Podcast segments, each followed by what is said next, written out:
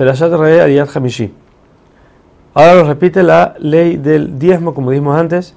Hay un 10% del producto que hay que tomarlo y llevar a Jerusalén. Ahora, ¿qué pasa si la persona tiene mucho producto y no puede llevar todo eso a Jerusalén, cargarlo hasta allá?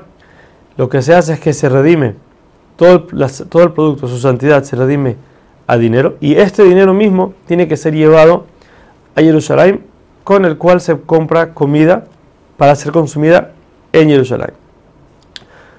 Así también, cada tres años, quiere decir el tercero y sexto año de Shemitah, la persona tiene que terminar con todas sus deudas con el diezmo. Quiere decir, hay cierto tipo de diezmo que hay que dar al Cohen, al Leví, al pobre, o lo que hay que llevar a, Jerusalén. Al cabo de tres años, tiene que acabar con todo lo que tenía, no puede tener más deudas de eso. ¿no? Uno, uno puede ser que el primer año no fue a Jerusalén, no podía, y el segundo tampoco, y al tercer año todo lo que guardó tiene que llevarlo, ya no puede, no puede esperar más. Asimismo, los últimos tres años de Shemitah, que es hasta el sexto año.